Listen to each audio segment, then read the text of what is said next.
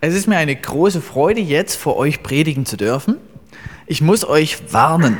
Ich bin ein Politikwissenschaftler ursprünglich und Bildungswissenschaftler und kein Theologe. Und Politikwissenschaftler haben eine besonders gute Gabe. Wir haben natürlich auch manchen Quatsch, den sie so machen, aber eins können sie wirklich gut. Sie können sich ganz gut in ein Thema reinarbeiten und versuchen, die große Mechanik innerhalb dieses Thema zu verstehen. Also Politikwissenschaftler bewegen sich ganz gern in so ganz großen Zusammenhängen. Das können die ganz gut. Und die Theologen, das ist auf deren große Gabe, das Wort sozusagen und Zusammenhänge von sich aus zu entfalten. Ja, und das, was ich heute mache, ist eher also was Kosmisches. ja, und ich versuche eher sozusagen Versuchung in ihrem Wesen zu verstehen mit euch und werde an ganz vielen Punkten auch aus der Schrift Zusammenhänge versuchen herauszufinden, aber bestimmt werde ich mancher Bibelstelle nicht zu 100% gerecht. Ja? Aber ihr seid ja alle mündige Christen, wir sind ja ein, wirklich eine schöne Schar von Protestanten und unser eigener Papst. Und deswegen ja, reflektiert das nochmal für euch. Ja, also, was ich heute als Thema vorhabe, ist, dass wir das Wesen von Versuchung erkennen, verstehen wollen und lernen, wie wir sie, überwinden können. Und dabei ist es natürlich wichtig, dass wir sagen, ja, vieles tut Gott. Und alles, was Gott in dem Thema tut, das lasse ich ein bisschen heute weg. Das wäre auch eine wichtige Predigt. Ich möchte heute die menschliche Seite des Erkennens und Überwindens von Versuchungen betrachten. Okay?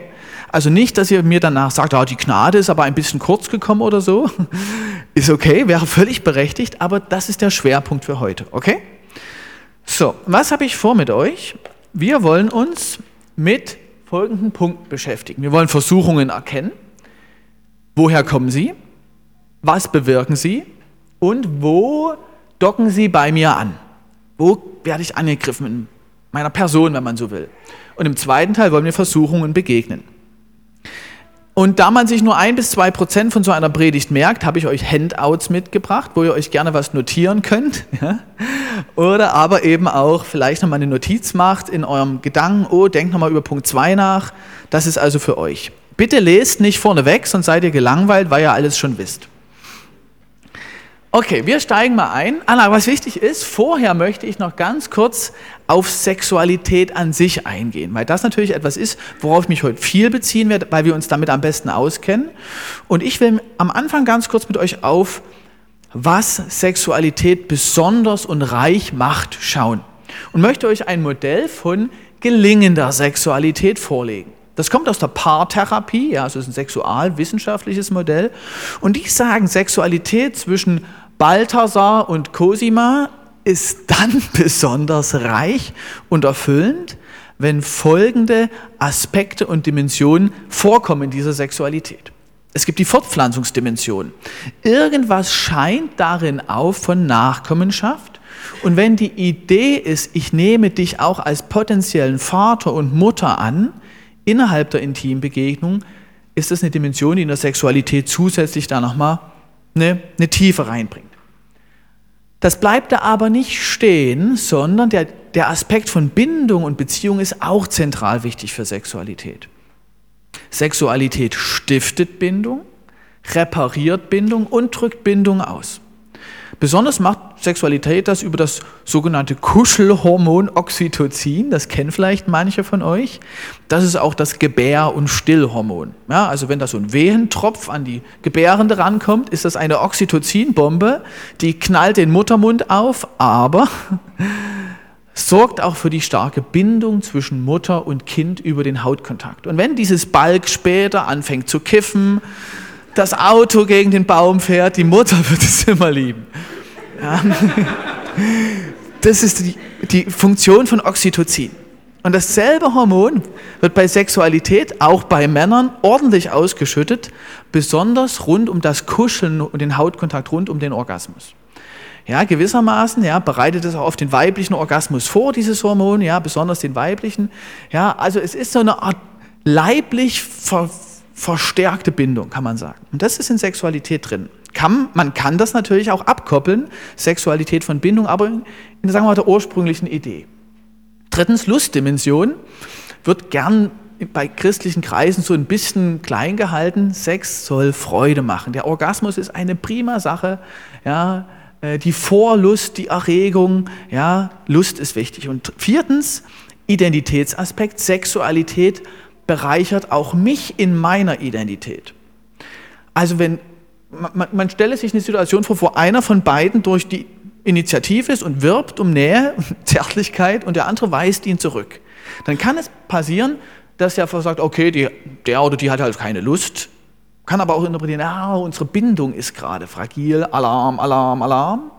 Oder aber ich in meiner Identität bin zurückgewiesen.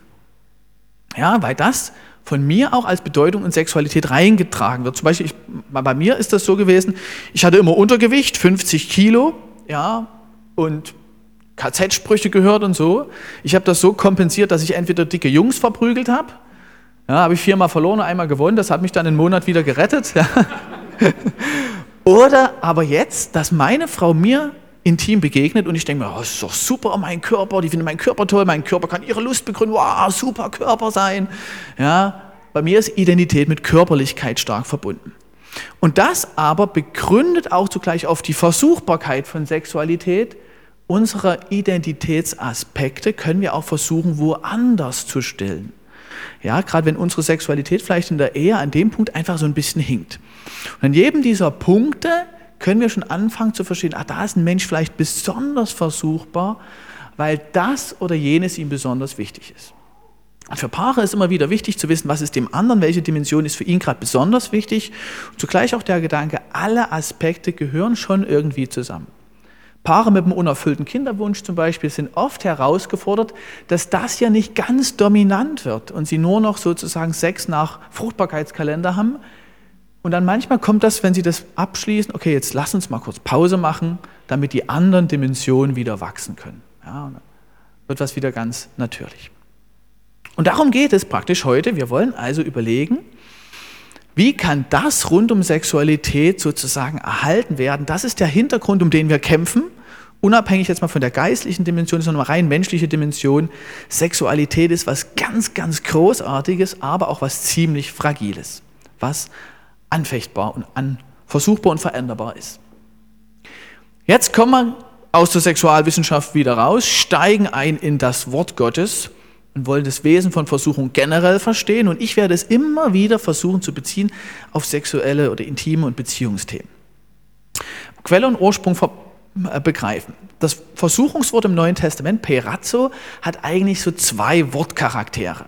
Der erste ist, im Sinne von prüfen, versuchen, das Gute und Richtige hervorbringen. Du darfst dich bewähren, auf die Probe stellen. Eine Chance, hey, super, ich kann mich bewähren. Das Zweite, auch das ist in diesem Wort wirklich drin tatsächlich, zum bösen Versuchen. Ein Stolperstein, eine Falle sein, im Sinne einer Verlockung und Falle. Wir wissen von Gott, er führt nicht in dem Sinne zur Versuchung, aber schon in der oberen. Das finden wir an vielen Stellen der Schrift. Und jetzt möchte ich mit euch diese Quellen von Versuchen ein bisschen ausbuchstabieren und habe drei Geschichten aus dem Alten Testament mit, wo wir das ein bisschen verstehen können. Wir starten mit dem Paradies der Urversuchung, Adam und Eva. Ja, sollte Gott gesagt haben, ihr sollt nicht essen von allen Bäumen im Garten, sprich die Schlange. Die Frau sah, dass von dem Baum gut zu essen wäre und dass er eine Lust für die Augen wäre und verlockend, weil er klug machte. Und sie nahm von der Frucht und aß und gab ihrem Mann, der bei ihr war, auch davon und er aß. Und wir finden hier schon mal drei Quellen von Versuchung. Da ist die Schlange als Satan, da ist unser Fleisch. Ich finde es hochspannend, das ist vor dem Sündenfall und trotzdem muss Eva keiner sagen, wie schön die Früchte aussehen. Ja, das habe ich, hab ich theologisch noch nicht richtig zu beantworten geschafft. Wieso ist das Fleisch von Eva schon so versuchbar vor dem Sündenfall? Ja, viel Spaß, Andreas, wenn du das mal versuchst zu entfalten. Ja? also das ist eine schwere Frage, habe ich keine Antwort. Aber scheinbar aus unserer Natur her, wir werden gerne versucht. Wir versuchen uns sogar selber. Und dann versucht sie den Adam. Interessanterweise war es Adams Aufgabe, den Garten zu bewahren und zu bewachen. Und das hat er offensichtlich nicht gemacht. Ja, also die erste Sünde scheint also keine Tatsünde gewesen zu sein, sondern eine Unterlassungssünde, wie das Derek Prinz mal schön entfaltet hat. Aber egal. Also wir haben ja schon mal drei Quellen von Versuchung. Und dann haben wir noch den Gott, der diese Bewährungssituation ja irgendwie zulässt. Kommen wir zur zweiten Geschichte, Hiob. Hiob, auch er ist in einer solchen Bewährungssituation.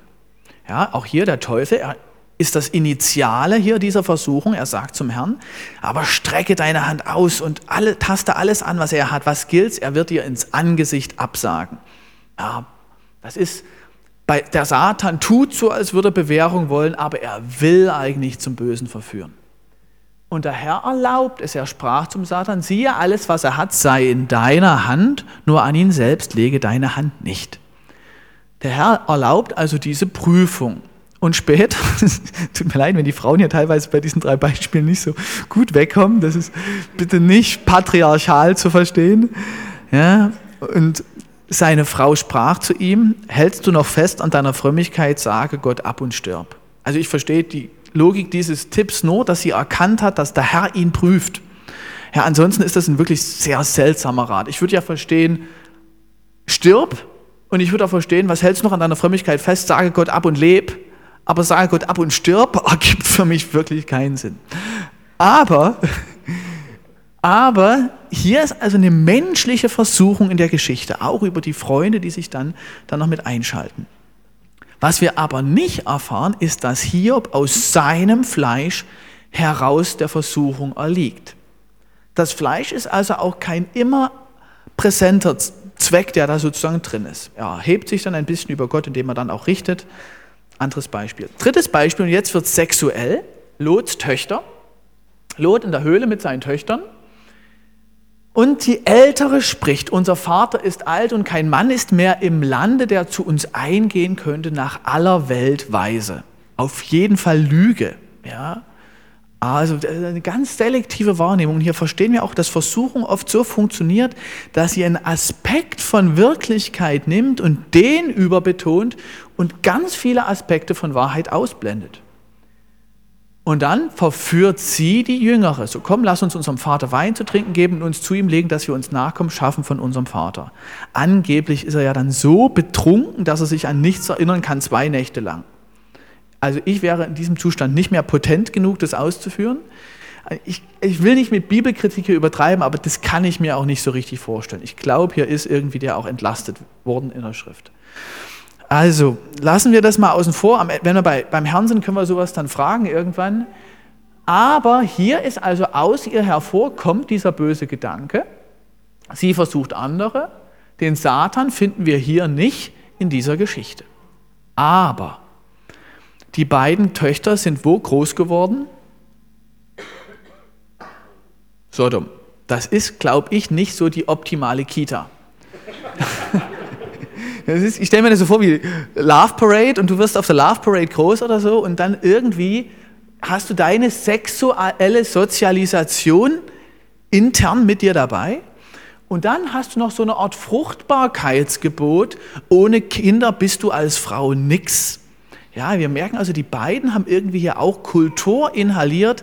Man kann einen Menschen sexuell gebrauchen, plus Fruchtbarkeitsgebot. Und ich glaube auch tatsächlich, dass der Satan die Kultur Sodoms atmosphärisch geprägt hat. Und dann ergibt das insgesamt so ungefähr dieses Bild von Versuchung, was wir an manchen Stellen der Schrift finden. Diese fünf Ebenen. Das Schöne in der Schrift ist, sich das so durchzieht. Ich will euch eine Stelle aus dem Epheserbrief vorlesen, wo diese Aspekte alle vorkommen. Im Epheserbrief Vers, Kapitel 2, Vers 1 heißt es, auch euch, die ihr tot wart durch Übertretungen und Sünden und in denen ihr einst gelebt habt, nach dem Lauf dieser Welt, gemäß dem Fürsten, der in der Luft herrscht, dem Geist, der jetzt in den Söhnen des Ungehorsams wirkt. Unter ihnen führten auch wir alle einst unser Leben in den Begierden des Fleisches. Da haben wir den Lauf dieser Welt, wir haben den Fürsten, der in der Luft herrscht. Wir haben die Mitmenschen, in denen er hier wirkt und die Begierden unseres Fleisches. Also alle vier Ebenen in einem Vers und irgendwie scheinen die in uns her Party zu machen. Ja? Versuchung ist so multifaktoriell in uns als Grundsituation da. Also unser Herz ist schlecht, wir versuchen uns selber, unsere Mitmenschen mit schlechten Herzen versuchen uns, Satan versucht uns, andere versuchen uns, die Kultur von Satan geprägt versucht uns. Super Situation, viel Spaß, gratuliere, komm, werde Christ und setz dich diesem Kampf aus. Eventuell gibt es noch böse Geister, aber das sind, das sind wenige Geschichten im Alten Testament, ja, die verstehe ich auch nicht so wirklich. Es gibt vielleicht diese Dimension, deswegen mal in Klammern will ich jetzt nicht so viele Worte verlieren. Aber ich halte das für eine ziemlich gute Übersicht, woher kommt Versuchung in unserem Leben. Und wir wollen im letzten Teil dieser Predigt schauen, wie überwinden wir diese doch wenig attraktive Grundsituation. Wozu werde ich versucht? Das ist jetzt die Frage nach dem, zu was werde ich versucht? Nicht woher, sondern zu was. Und ich möchte versuchen, so zwei, drei kurze, knackige Bilder und da gäbe es noch viel, viel mehr zu sagen. Ich glaube, die Grundsituation von Menschen ist ungefähr diese. Gott hatte vor den Menschen die Engel geschaffen, die Engel sollten Gott anbeten und dienen. Einer der Engel war damit nicht zufrieden, ja, der als Satan wollte er selber angebetet werden. Und hier findet gewissermaßen eine Art Hierarchiesünde statt, dass das Geschöpf auf die Ebene des Schöpfers will. Und später schafft Gott den Menschen, Adam und Eva, und die Schlange stiftet an mit den Worten, ihr werdet sein wie Gott. Also hier ist gewissermaßen die Grundmitrebellion des Menschen, diese Hierarchiesünde, damit hineingerissen zu sein. Und seitdem ist der Mensch hier irgendwie in einer Grundrebellion. Ich stelle mir das so vor, französische Revolution, ein ganzer Stadtteil hat rebelliert gegen den König und dann kommen da die Rotröcke und treiben die irgendwie raus, die Sansculotten, und du bist in diesem blöden Stadtteil als Mensch. Und überlegst dir, finde ich den König eigentlich wirklich so schlecht? Ich wohne doch nur hier. Und dann musst du bewusst sagen, nee, der König ist super, Fahne hoch für den König, damit du nicht erschossen wirst. So stelle ich mir das ungefähr vor. Die Menschheit generell ist in Rebellion gegen den König und wir müssen jetzt grundsätzlich die Entscheidung treffen, nee, nee, nee, doch nicht. Wie wenn du ein Programm installierst, was weiß ich, ja, Software von Matthias, du installierst das Programm und da ist ein Standardhaken in der menschlichen Natur gesetzt, Rebellion mit Gott. Und du kannst, musst bewusst nun entscheiden, nee, nee, nee, nee, neue Software, das will ich so nicht oder den Haken setze ich nicht. So stelle ich mir das ungefähr vor. Und dazu haben wir Menschen, um das auszudrücken, drei Aspekte. Erstens, wir können umkehren. Ja, wir sagen, nee, nee, nee, nee, ich richte mich aus auf Gott. Wir können uns taufen lassen, der alte Mensch soll sterben. Und wir sagen, nee, ich halte die Gebote dieses Königs, ich folge der Ethik Gottes. Und wenn wir uns so verhalten, geben wir der ursprünglichen Schöpfungsordnung Ehre. Also gewissermaßen Gehorsam, Nachfolge, Umkehr, Taufe ist ein Aspekt, der die Größe und Herrlichkeit Gottes ausdrückt in unserem Leben. Hier wäre also der Effekt von Versuchung, dass sie uns aus dieser Grundsituation als Geschöpf, lobe ich den Schöpfer, herauslösen will. Ergibt das Sinn soweit? Okay, jetzt wird es noch ein bisschen mehr auf die menschliche Seite. Das zweite ist, ich glaube, dass Christen stärker versucht sind als Nichtchristen. Und das hat folgenden Hintergrund, den ich Markus Scheller, einem Prediger, verdanke. Wir Christen sind zwar gerettet, aber wir sind nicht am Ziel. Wann sind wir am Ziel? Himmel. Wenn wir in den Himmel sind und wenn da irgendwie wir den himmlischen Kranz empfangen, ja, kommt zu überlegen, ob du auch gerade so durch die Gnade oder ob du, hey, Mann, oh Mann, da ist wer auch immer, Bernhard ist da, mein Te Techniker der Herzen. Habt ihr Bernhard zugeguckt, wie er Jesus nachgefolgt ist? Macht Himmelsbier auf. Ja, ob da Party ist oder, ah, gut, die Gnade deckt zu, okay. Also irgendwie ist hier also auch ein Aspekt von, hey, wir laufen den guten Kampf, wir kämpfen nach vorn. Und hier nun unterwegs von Rettung zum Ziel sind wir Menschen natürlich versucht. Ja, diesen Pfad zu verlassen, entweder die Rettung aus dem Blick zu verlieren oder das Ziel. Ich glaube schon, wenn wir einmal gerettet sind durch den Herrn und den Glauben haben, können wir nicht so leicht den Glauben verlieren. Es ist eher so, dass wenn wir versucht sind, die Sünde in uns ihre eigene Dynamik entfaltet und wir mehr auf mehr auch auf Abstand gehen zu Gott, weil die Sünde sich nicht so verträgt mit dem Herrn. Ja, ich glaube nicht, dass wir allein durch Sünde den Glauben wieder verlieren. Und die letzte Ebene von Versuchung, die ich jetzt mal versuchen möchte so darzulegen, ist, es gibt eine Ebene von Versuchung, die greift in deine persönliche Entwicklung ein. Wozu werde ich versucht? Und damit meine ich folgenden Zusammenhang. Der, der du heute bist, bist du wahrscheinlich der oder die, die du früher warst. Alle deine tollen Gene und Anlage und frühe Kindheit. Plus alle Prägungen, Erfahrungen, Entscheidungen bis heute. Und das hat dich zu dem gemacht, der du heute bist. Und das bedeutet im Kern, dass du später der coole, die coole Typin bist der Zukunft mit allen positiven Prägungen, Entscheidungen, Erfahrungen und Lernschritten. oder aber eben auch mit allem, was du vergeigt hast, wo du dich mit Schmarrn gefüllt hast, wo du deine Charakterentwicklung zum Unguten hast entwickelt. Ja, und ich glaube tatsächlich, dass hier viele neue Medien ungute Entwicklungen vermeiden. Ja, dass sie gewissermaßen, ich bringe mal so ein Beispiel, ähm, eigentlich machen Lernschritte viele Arbeit, die dauern lang. Ja, also ein Lernschritt, boah, das ist echt eine Hürde, was weiß ich, Führerschein, uh, schwierig, Abitur schwierig, eine Lehre abschließen schwierig. Neue Medien geben uns ganz schnell einen Effekt ohne Invest. Ja, du hast da so ein Spiel und so eine Stadt muss eine Stadt verwalten. Oh, hier drei Kristalle, Level 3. Oh, vier Kristalle, oh, Level 4. Du kriegst ständig positive Effekte ohne Invest, ohne Veränderung. Und ich glaube, das zum Beispiel ist nicht gut für den Charakter. Gewissermaßen, also gibt es eine Art von Versuchung, die ist nicht im Jetzt in der Wirkung, sondern die wirkt lang, lang, lang, langfristig. Und ich glaube, besonders in der Pubertät und in der Adoleszenz, weil der Mensch hier prägbar und versuchbar ist für das gesamte Leben hinweg. Und ich glaube, wenn ich jetzt mal geistlich sprechen darf, einer der wesentlichen Aushandlungskämpfe rund um Nachfolge findet in diesem Zeitfenster statt. Die meisten werden hier auch Christ oder eben nicht. Ich habe es versucht in dieser Grafik zu machen, die ihr auf eurer Seite 1 oben rechts findet. Irgendwie wirkt also Versuchung entweder gegen meinen Nächsten, gegen Gott, gegen meine Berufung in dieser Welt oder gegen mich selber und die Entwicklung, die ich sein könnte. Und ihr findet also ein paar Aspekte, die ihr nochmal für euch durchbuchstabieren könnt. Da gehe ich jetzt aber mal drüber hinweg. Also Versuchung kommt aus unterschiedlicher Quelle. Oft verstehen die sich gut und sie bewirkt unterschiedliches. Und jetzt möchte ich noch als dritten Punkt dieser Analyse, und das ist so, finde ich, der spannendste Gedanke dieser Analyse, überlegen, wo dockt sie jetzt an? Matthias, darf ich dich kurz für zwei, drei Beispiele nehmen? Du darfst da sitzen bleiben, nur um das zu illustrieren. Hat nichts mit dir zu tun, ich kenne dich ja nicht. So, wo dockt Versuchung bei uns an? Und dabei möchte ich das Modell, was ihr rechts unten findet, gebrauchen. Das kommt jetzt eigentlich von Sigmund Freud her, Alarmpsychologie. Und der Freud hat gesagt, eigentlich im Menschen gibt es verschiedene Anteile. Ihr kennt es vielleicht S, Über-Ich und Ich und die Realität. Ja, Realitätsprinzip. Das sind die vier großen Kräfte in und um den Menschen. Ich will die mal ein bisschen anders nennen. Ich sage, wir haben ein Meinungs-Ich, eine Art Über-Ich, sagt Freud. Wir haben einen Verstand, der die Wirklichkeit sieht und die Entscheidungen und Konsequenzen und so weiter. Und wir haben ein Bedürfnis-Ich, was Affekte und Emotionen beinhaltet. Und dann haben wir einen Teil in uns, den nenne ich den inneren Entscheider, den Geschäftsführer, der verantwortlich entscheiden muss. Den dann eher Freud wahrscheinlich das Ich nennen würde. Natürlich noch ein bisschen anders bei Freud. Und nun glaube ich, versetzt Versuchung bei uns an allen vier Ebenen an, aber nicht immer zugleich.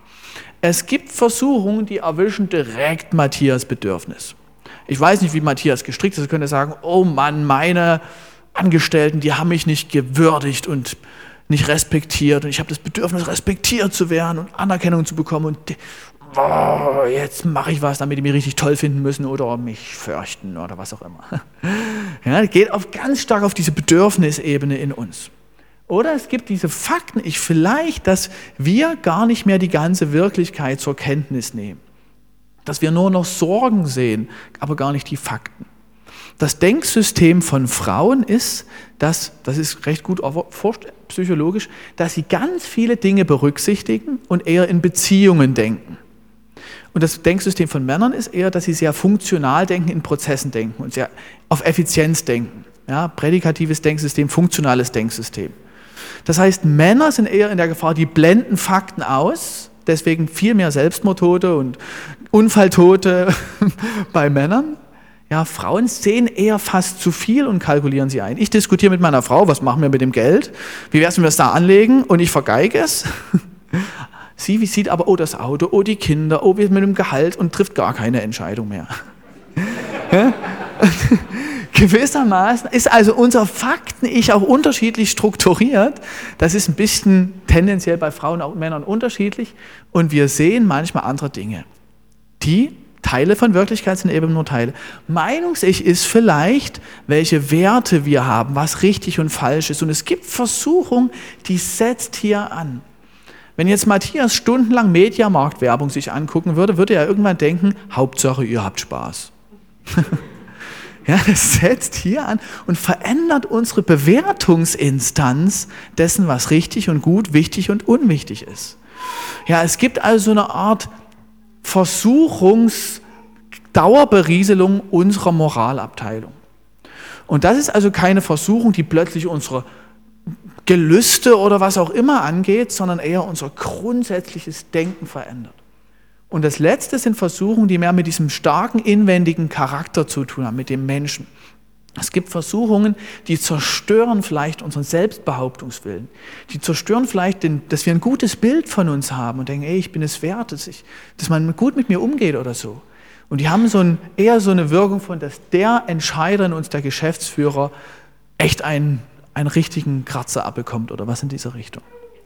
Und so könnt ihr also mal überlegen, wenn ihr vielleicht vor einer Versuchung steht, vielleicht auch im Bereich der Intimität, wo ist bei mir eigentlich hier die Versuchung und zieht an mir? Hat die meine Bewertungsinstanz korrumpiert? Katze kannst du im Sack nicht kaufen.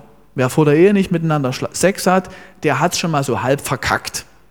Ja, das würde ich sagen, ist eine Versuchung auf Ebene von Meinungssicht. Es gibt aber eben auch Fakt nicht, oh Mann, wenn wir in die neue Stadt sind, wir haben so wenig Geld, können wir überhaupt zwei Wohnungen finanzieren, bevor dann sehe ich noch einen Teil von Fakten, nämlich Kohle, und blende viele andere Fakten aus.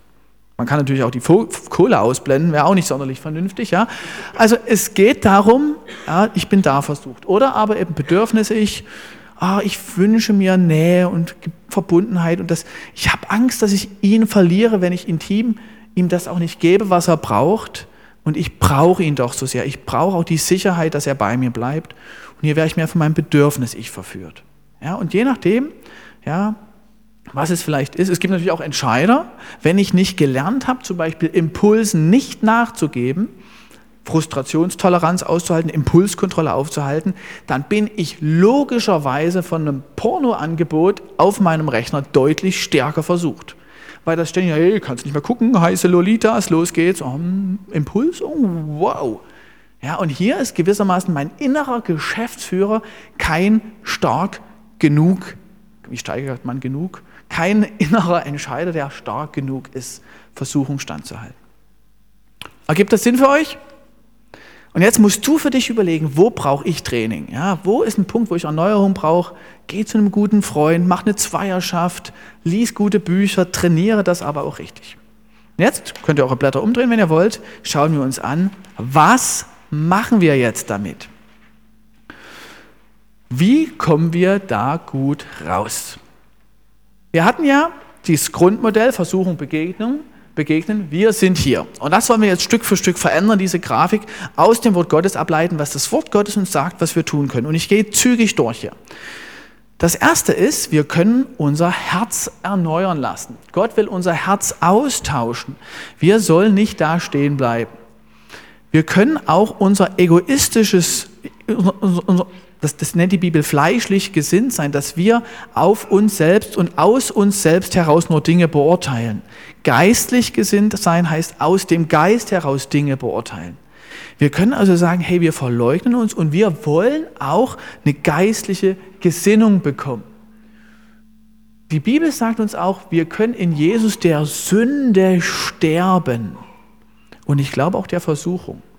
Ich stelle mir das so vor, du ziehst in eine andere Wohnung durch, dein, wenn du dein Leben Jesus Christus gibst. Und dann kommt die Versuchung, klopft an die alte Wohnung, Franke noch da, ah, scheiße, verzogen ist. Er wohnt jetzt in Jesus, blöd, den kann ich schlecht versuchen. Ja, so stelle ich mir das ungefähr vor. Ähm, oder ich glaube, Luther hat mal gesagt, wenn der Teufel an deine Türe klopft, schick Jesus die Tür aufzumachen. Ist auch ein starkes Bild.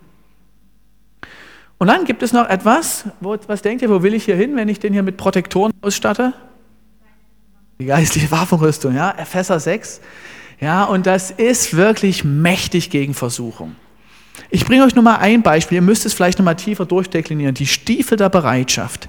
Ich habe gelernt, wenn ich Jesus mehr bekenne, wenn ich mehr evangelisiere, wenn ich mich mehr um meine Migrantenfreunde kümmere und die versorge und denen erkläre, wie Jesus eigentlich drauf ist, bin ich nicht mehr so versucht.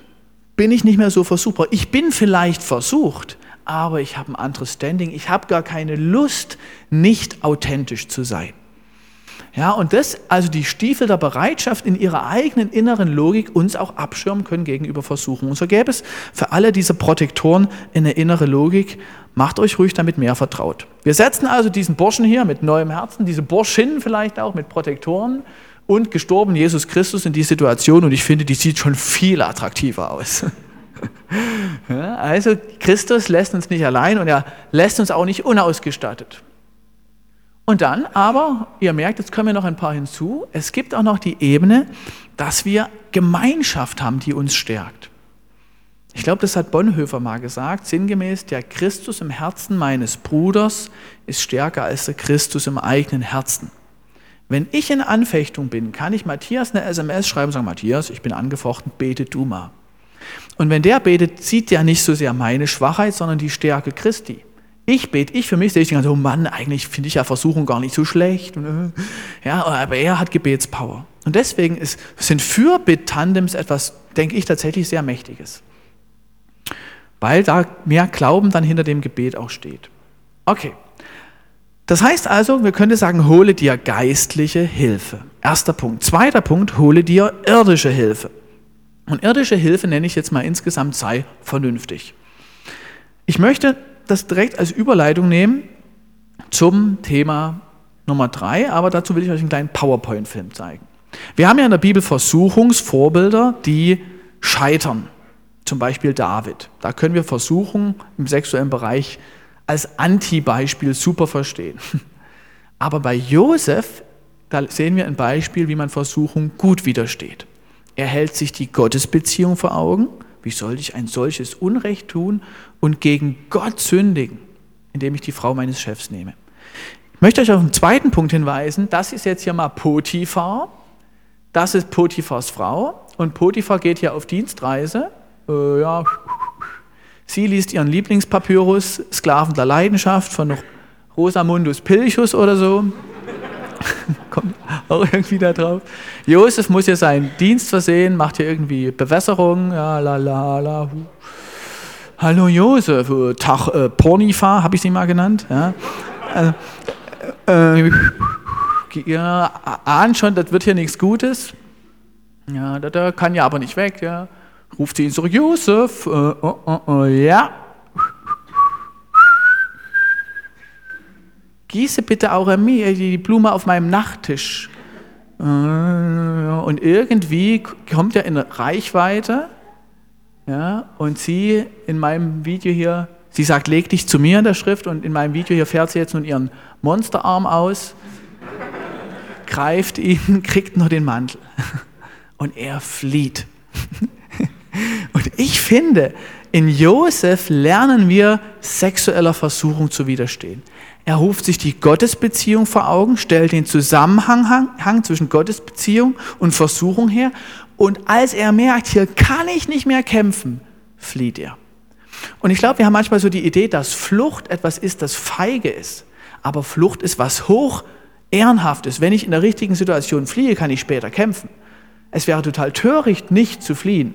Flucht ist nichts Passives. Du kannst schlecht sagen, oh ja, da bin ich mal so plötzlich geflohen worden. Ich sage, nee, da habe ich entschieden, hier kämpfe ich jetzt nicht. Und interessanterweise sagt die Schrift an ganz vielen Stellen, Flucht ist die Antwort auf sexuelle Versuchung. Ja, schickt die Frauen weg, die euch versuchen, mit, auch mit ihrem Götzendienst. Die Schrift sagt, äh, äh flieht die Pornea bei Paulus, flieht die Unzucht, die Prostitution. Christus argumentiert, wenn dich dein Auge zur Sünde verführt, reiß es dir aus. Ist eine radikale Fluchtstrategie. Ich bitte euch, das metaphorisch zu verstehen. Aber, aber das ist dieselbe Logik. Ja? Wenn das, die Versuchung vor dir lauert und du kannst nicht widerstehen, bring Distanz zwischen dich und sie. Ja, und ich habe manche Pornosüchtige, die dann ihre Netzwerkkarten ausbauen oder so, die wirklich überlegen, was ist meine Fluchtstrategie? In einer WG baut ein junger Mann seine Tür aus aus dem Zimmer, damit die Mitbewohner immer sehen, was er so macht. Das sind so Fluchtstrategien für solche Herausforderungen. Hat er auch gleich den erklärt, fand ich ein ganz cooles Zeugnis. Könnten Sie mal selber reflektieren. Fliehe, halte einen Plan B bereit. und rufe dir die Gottesbeziehung und Heiligung vor Augen, ähnlich wie es Josef tut. Es gibt jetzt noch eine andere Ebene von Versuchung, dass manchmal hinter Versuchung echte Bedürfnisse stehen. Ganz klassisches Beispiel, Christus in der Wüste hat wirklich Hunger. Und der Teufel, großzügig wie der Teufel nun mal ist, bietet ihm Steine als Brot an. Ja, also gewissermaßen rückseitig auf unsere Versuchung ist oft unsere echt spürbare Bedürftigkeit. Und deswegen tun wir gut daran, unsere Bedürfnisse auch ernst zu nehmen und zu differenzieren. Es gibt Bedürfnisse, die können wir von Jesus stillen lassen. Das sind geistliche Bedürfnisse. Es gibt Bedürfnisse, die sind aber einfach nicht vereinbar mit christlicher Nachfolge. Die sollten wir zum Kreuz Christi bringen und aufgeben. Ich bringe mal so ein Beispiel, zum Beispiel das Bedürfnis von Rache. Manchmal haben wir den Wunsch nach Rache, der ist auch manchmal in sexuellen Motiven drin. Ich fühle mich von meiner Ehefrau schlecht behandelt, von meinem Ehemann, flirte ich ein bisschen mit dem da, es tut meinen Bedürfnissen gut und irgendwie gefühlt habe ich es dem jetzt doch irgendwie gezeigt. Und da würde ich sagen, das Gefühl von Rache direkt ans Kreuz damit. Wenn dir Unrecht getan wird, bring es ans Kreuz. Wenn du beschämt worden bist, bring es ans Kreuz. Es gibt Gefühle, Bedürfnisse, da ist Christus der Richtige. Es gibt aber auch welche, die müssen aufgeschoben und ersetzt werden. Zum Beispiel das Bedürfnis nach Bindung, nach Intimität. Das ist ein gutes Bedürfnis, aber die müssen wir aufschieben, bis der richtige Zeitpunkt teilweise ist. Oder Freud würde sagen, sublimieren. Sublimieren ist eine erotische Lust, die ich in ein kulturelles Gut transformiere. Beethoven hatte eigentlich Bock auf Sex, war keine Frau da, konnte er nicht machen, hat eine Kantate geschrieben. Überspitzt ausgedrückt. Ja. Und das geht, das ist möglich. Freud sagt sogar, Sublimation ist die Quelle aller Kultur. Finde ich sehr, sehr interessant. Oder in guten Beziehungen gestillt. Es gibt Bedürfnisse, da sind wir so super fromm und wollen die alle bei Jesus stillen, aber Jesus ist der falsche Ansprechpartner. Jesus braucht nicht unsere Selbstwirksamkeit, unsere Potenz. Wenn ich sage, Jesus, ich würde gerne mich so richtig potent fühlen, sagt Jesus, bist du bei mir irgendwie falsch. Ich brauche dich überhaupt nicht, ich habe meinen Heilsplan, ich habe einen Heiligen Geist, wir kriegen das auch super ohne dich hin, du sollst mich nur lieb haben. Was mache ich? Ich muss meine Selbstwirksamkeit eher zum Mitmenschen tragen. Helfen, gute Dinge tun, richtig super Technikservice in der Church. Ja, das sind soziale Arten von Bedürfnissen. Ja. Oder alternativ erfüllt werden, ja, mit ganz anderen Sachen, Hobbys, Leidenschaften oder an den Ursachen verändert. Manchmal müssen wir auch an den Ursachen richtig nochmal ändern. Und hier hat Sexualität schon nochmal eine ganz besondere Dimension, denn Sexualität hat etwas wie eine Plombenfunktion. Das nennt die Sexualwissenschaft die Plombentheorie, ist eine ganz spannende Formulierung, die sagen, das Menschenpsyche ist wie ein hohler Zahn und was immer der Psyche fehlt, diesen Mangel, kann er mit Sexualität reparieren und stabil halten. Wenn du beschämt worden bist in deiner Geschlechtsidentität, vielleicht kompensierst du es mit Sex oder was in dieser Art. Der zweite Teil der Plombentheorie, Gefühle, die wir schlecht regulieren können, werden sehr oft mit Sexualität ausgeglichen. Ich weiß nicht, ob du dich jemals gefragt hast, warum so oft neben Spielcasinos direkt daneben Bordelle oder Sexkinos sind. Und ich glaube, die haben eine richtig fette Niederlage erlebt, fühlen sich unwert und dort kriegen sie nochmal 50 Euro extra ein gutes Gefühl, um diese Gefühle wegzubekommen und können sich stark und erfolgreich fühlen. Ja, also ich glaube, viel Versuchung setzt auf unserer Bedürftigkeit als grundlegender Mangel und als emotionale Unlust auf. Und hier müssen wir natürlich schon auch an Hintergründen arbeiten, damit wir nicht immer wieder an denselben Dingen umkippen. Und das kann aber eben auch dazu führen, dass wir Menschen werden wie Gollum, der eigentlich nämlich die Versuchung liebt und die Versuchung auch als Last empfindet. Und ich finde, ganz oft sind wir Menschen wie Gollum, dass wir sagen, wir leiden unter dem Ring und wir lieben den Ring. Wir leiden unter unserer Sünde, aber wir lieben sie auch. In Pornografie frage ich die Männer manchmal, die mit mir so arbeiten, wenn du jetzt in den Himmel kämst und Paulus würde dich begrüßen und sagen, du Boris, cool, dass du da bist, ich habe eine schlechte Nachricht für dich, Pornos gibt es ja nicht. Wir wissen ja alle, dass du das ganz gut fandst auf Erden, ja, haben wir immer weggeguckt, aber ich weiß nicht, wie das da ist, mir kein Katholik, aber, aber es gibt leider keine Pornografie hier. Und du hängst doch irgendwie noch dran. Und dann frage ich sie, und was wäre jetzt in dir traurig? Dann sage ich, oh Mann, ja, da wäre wirklich was in mir traurig. Ich bin zwar erlöst, ich lebe Jesus, aber ich erkenne, da ist was, das hat von Herzen noch Pornografie lieb. Weil das ist immer meine Pforte in, was weiß ich, in Abenteuer, ist so mein Premium-Club Das ist immer meine Waschanlage, wo ich meine Gefühle abspülen kann. Dann sagen sie irgendwelche Bilder, wo sie eigentlich diesen Ring noch von Herzen gern haben. Und ich glaube, Christus wartet darauf, dass nicht wieder nur der, der leidet, zu ihm kommt, sondern auch mal der, der die Versuchung oder die Sünde wirklich lieb hat und sagt, du Christus, es tut mir leid. Da ist was in meinem Leben, das habe ich von Herzen lieb und ich weiß, du magst es nicht. Und ich bitte dich, dass du auch mein Wollen veränderst. Ja, und das ist, ich glaube, so ein Aspekt, den wir rund um Sexualität gerne ausblenden. Da ist ein charmanter Arbeitskollege, der, der ist gut zu dir und deine Ehe ist vielleicht gerade herausgefordert oder deine Beziehung. Und plötzlich merkst du, oh Mann, ich liebe echt dieses Techtelmechtel. Ich liebe, was es mir bedeutet. Ich will gar nicht, dass es aufhört. Und das immer mehr bei dem, der die Versuchung eigentlich so ein bisschen wie so irgendwie als etwas Wertvolles auch behalten will. Und hier brauchen wir vielleicht auch wirklich mal einen Blick zurück, wo bin ich hier verändert. Und je mehr wir natürlich langfristig das auch um uns herum lassen, als eine Art Zusammenhang, der uns in unserer Bedürftigkeit, unser Mangel stillt oder der unsere Gefühle reguliert, umso mehr gewöhnen wir uns auch an, zum Beispiel mit Flirts, mit einer kleinen emotionalen Manipulation vielleicht unsere Bedürfnisse, unseren Mangel auszugleichen. Und dann ist es in, Fleisch und Blut übergegangen, was wir so tun. Wir versuchen uns selber, unsere sagen wir mal vielleicht Versuchbarkeitsstruktur ist wie so ein Elefantengedächtnis. Und, oh, jetzt war ich eigentlich hier, verzeiht, ich habe die Seite verwechselt. Ja, also diese Gewohnheiten, aber unser Herz sagt uns eigentlich, ich will doch frei sein, ich will heilig sein. Ihr könnt das Bild auch anders verstehen. Vielleicht sagt dein Verstand dir, nee, so wie ich es gerade mache, ist es nicht gut. Das wird mir nicht weiterhelfen. Das ist auch nicht, was ich verstanden habe vom Wort Gottes her. Aber mein Herz hängt noch daran. Der Gollum in mir, der will es nicht lassen. Und das ist so eine ganz typische Zerrissenheit, in der ganz viele Christen stehen, dass sie mit der Versuchung immer wie zwischen Freund und Feind kollaborieren. Ja, es ist vielleicht so dieser letzte Gedanke jetzt für dieses Bedürfnis dahinter. Wir müssen manchmal sagen, das ist nicht Freund, das ist nicht Feind, äh, das ist nicht Freund und Feind, sondern es ist nur ein Feind und ich will aus dieser Zerrissenheit raus. Okay, Jetzt kommen wir so in die Zielgerade hier. Manchmal müssen wir auch Ursache, Zeitpunkt und Konsequenz analysieren. Viele Menschen sind zum Beispiel dann irgendwie herausgefordert, wenn sie eigentlich vor einer Entwicklungsaufgabe stehen. Ich müsste jetzt vielleicht Abitur machen, aber auch noch ein bisschen zocken geht noch. Viele Menschen sind auch dann besonders herausgefordert, wenn sie geistliche Dinge entschieden haben. Ja, ich gehe in die Mission und plötzlich brechen Herausforderungen und Versuchen über ihr Leben und dann ist es vielleicht tatsächlich auch eine geistliche Ursache.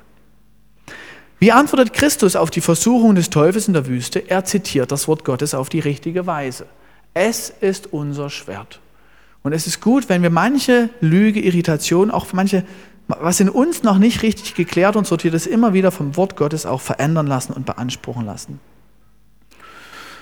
Lebe im Licht und hole Licht in die, die Dinge. Auch das ist biblisch gesehen. Und ich will euch hier mal kurz zwei geistliche Beispiele zeigen von Leuten, wie sie es gemacht haben. Ich habe meine Pornografie damit überwunden, dass ich eine Rechenschaftspflicht mit jemandem eingegangen bin, meinem Seelsorger. Und bei mir war es so, ich musste immer vorher eine E-Mail schreiben, bevor ich Pornos schaue. Bevor ich Pornos schaue. Also stellt euch vor, Nikolaus, ja, lieber Rolf, ich bin gerade schwach und habe große Lust, deswegen schaue ich mir wilde Sachen an, Gottes Segen, tschüss, dein Nikolaus. Und eine zweite E-Mail musste ich schreiben, wenn ich fertig bin, ja, damit ich dann nicht gleich die ganze Nacht drin bin. Und das war mir so peinlich, dass ich nie wieder Pornos geguckt habe. Ich habe angefangen, so ein bisschen zu tricksen, ja, auch ein Nacktbild, das ist ja jetzt kein Porno, musste Stück für Stück das anpassen. Ja, Süchtige sind ja oft so Trickser. Aber das Licht hat mir unglaublich geholfen. Und bei mir war es so, ich hatte noch eine Sanktion, wenn ich praktisch Pornos schaue, ohne E-Mail zu schreiben, dann hätte ich Geld spenden müssen an einen Verein, dessen Arbeit ich überflüssig finde. Ja, aber ich habe Angst vor Hunden. Bei mir war es die Deutsche Schäferhundestiftung. aber das Prinzip ist, glaube ich, klar. Einer, ich, ich, will dazu sagen, nur wenn ich die Rechenschaft nicht einhalte, und das hat auch Grenzen. Einmal kam einer zu mir, Nikolaus, der hatte so einen Vortrag gehört, ich habe inzwischen 900 Euro an die NPD gespendet. Ich komme in Konflikt mit dem anonymen Parteispendengesetz, ich habe es per Brief geschickt kann ich nicht was anderes machen? Ich habe gesagt, auf keinen Fall machst du weiter. Ja, also Äh, aber das Prinzip ist, hole Licht in die Dinge und bring da Ehre rein. Ein anderes Beispiel, und ich fand das so cool, deswegen will ich es erzählen. Da war ich auf Teen Street, da kamen so zwei junge Slowaken zu mir, junge, knuffige Slowaken-Jungs. Die sagten, wir waren auch pornosüchtig, wir haben es überwunden. Habe ich gesagt, wie habt ihr es überwunden? Naja, unser Coach hier auf Teen Street, der hat gesagt, wir brauchen einen Porno-Buddy. Und ich fragte, okay, was ist denn ein Porno-Buddy?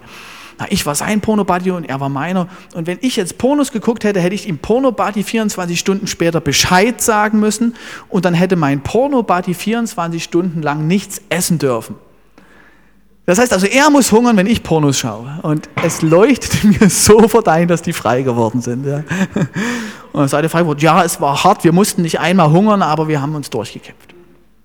Okay, Schlussgerade, sei nüchtern, meide prekäre Situationen. Wenn wir müde oder alkoholisiert sind, sind wir oft besonders anfällig. Zehntens, freue dich deiner Prüfung, lobe den Herrn und proklamiere seinen Sieg. Oft ist dann tatsächlich so, dass die Versuchung auch weicht aus unserem Leben. Beantworte die Versuchung mit mehr Christus in deinem Leben. Oft haben wir den anderen Impuls, mehr Versuchung, ja, ich fühle mich so schlecht, mehr Sünde, ich gehe der Gemeinde nicht mehr.